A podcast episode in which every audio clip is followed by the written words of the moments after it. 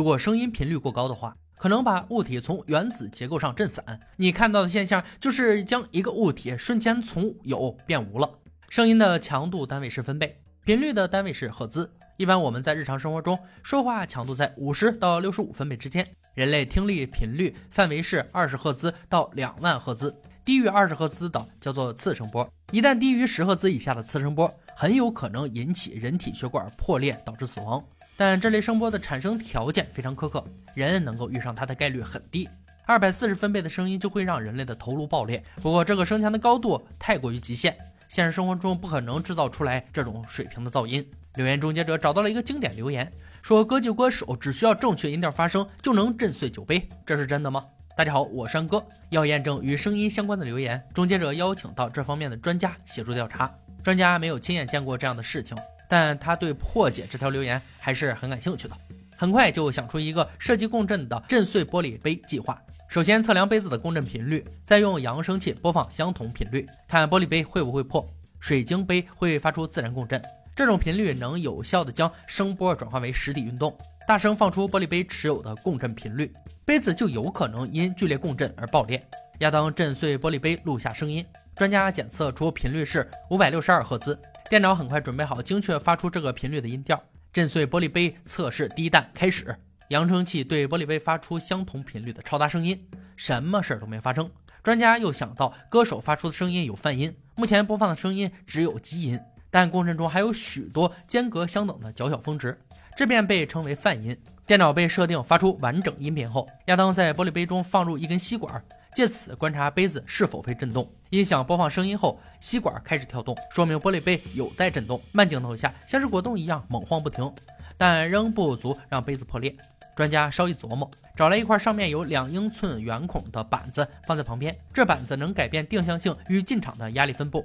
果不其然，声音刚一播放，玻璃杯应声破裂。他们证明了声音可以震碎玻璃。接着要找个够勇敢的歌手来尝试。杰米与亚当求助摇滚歌手凡德拉，据说凡德拉的发声教练在八十年代经常做这种事儿，所以终结者决定用他唱的歌来做测试。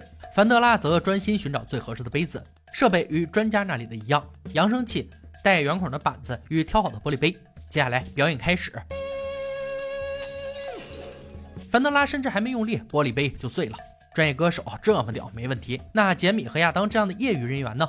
首先是杰米，吸管在跳动，但杯子没破。接下来换亚当。凡德拉稍作提点，玻璃杯瞬间破碎。门外汉也能唱出正确音调，震碎杯子。留言属实。接下来，他们要展开留言终结者有史以来最漫长的实验，再次检验传统谚语：滚石上真的生不出苔藓吗？首先要去林里找些苔藓，随行的还有研究苔藓的教授。他指出，目标不是普通苔藓，而是生长在石头上的石苔。找到后要怎么处理呢？可以试试白脱牛奶，将同等比例的白脱牛奶和苔藓磨碎，把混合物涂在石头上，然后让石头滚动即可。至于滚石就更好办了，市场上有各种岩石提供他们挑选。经过再三斟酌，挑好岩石后，再将其切成大小相等、容易滚落的圆柱状。制作小组心满意足地回到工作室，计划制作两个灌水桶，两边各放三块石头，一边滚筒，另一边不动。对照比较，看滚筒能不能生出苔藓。这次的道具制作很费时间，好在有杰米帮忙。灌水桶完成之后，要给石头涂上混合物。制作这个混合物的过程也是比较坎坷，他们用的是钻头而非咖啡搅拌机，导致苔藓并没有切得很碎。不过大家也都是不拘小节之人，差不多就行了。石头涂好之后放进装置里，静止的一边是对照区，转动的一边是试验区。接下来需要做的就是耐心等待了。四周之后来瞧瞧实验的进展。滚石上有苔藓，但不能确定苔藓是长出来的，还是滚动时夹在缝隙中的，所以小组决定进行一项实验。把石头放在长满苔藓的草地上滚，再用放大镜观察是否有苔藓夹在缝隙里。他们准备了很多石头，滚动后或多或少都沾上了苔藓，而且更糟糕的是，对照组的静止石头完全没有改变，上面根本就没有长出来苔藓。这简单的实验让他们做的乱七八糟。讲道理，这群人确实有够无聊的。在杰米的指挥下，制作小组做好准备，直接等了六个多月。旋转装置转了一整个春天，又度过了一整个夏天，直到秋天来临。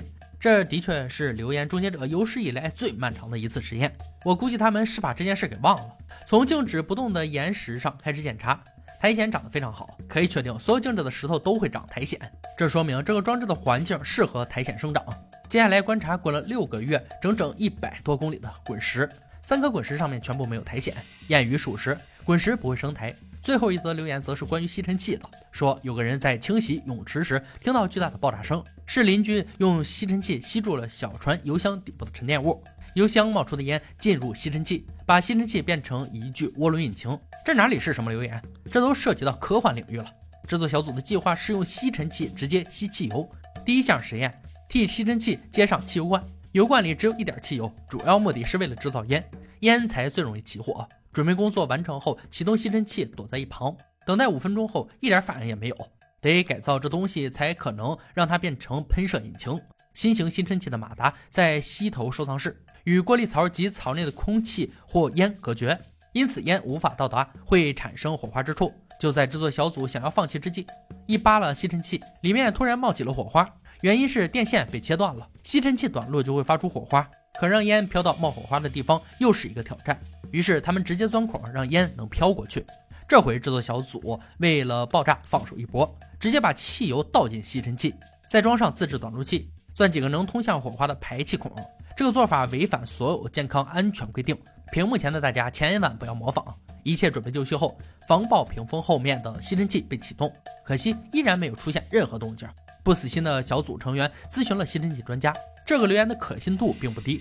有烟又有火花就会起火，这是常识。知道了吸尘器有起火燃烧的可能后，实验得以继续进行。马达能透过风扇吸入前方空气，空气经压缩后与燃料混合，然后起火燃烧。燃烧的气体朝后方喷发，形成推力。制作小组又买来不少零件，是要做出留言中的喷射引擎。一番紧锣密鼓的制作后，吸尘器和家用电器零件被组装在一起。问题是吸尘器的风力会把火苗吹灭，这个设计行不通。采用 B 计划，自己动手做个丙烷瓦斯炉，这样的火焰是不容易被吹熄的。此时的制作小组已经脱离了最初计划，吸尘器吸入烟变喷射机引擎不现实，干脆自己动手用吸尘器做个喷射引擎出来。注油管已经完成，还加上一个锥形物当助燃器，所有装置都组装好了，把引擎挂起来，灌进瓦斯，倒数十秒点火。第一次点火失败，拔出点火器，调整位置进行第二次启动。有火花，但瓦斯没被点燃。气急败坏的小组成员直接把明火放在那儿，随后打开瓦斯，一溜烟跑开。瓦斯终于被点燃，在火球喷射的一瞬间，的确产生了推力。从旁看完整过程的杰米给出结论，认为吸尘器能变喷射引擎是错误的，这违反了喷射引擎的制作原理。吸尘器会产生真空，真空是低压。但喷射引擎会制造更大的压力，好完成燃烧，所以这个说法不符合实际。吸尘器喷射引擎的留言破解，本期的留言终结者用亲身实验证明了，歌手震碎玻璃杯是真的，滚石不生苔的谚语也是真的，但吸尘器是不可能变成喷射引擎的。今天的留言挑战到这里就落下帷幕了。小伙伴们，如果有听过有趣且可信的留言，欢迎在评论区留言讨论。欢迎大家关注安哥，我们下期再见。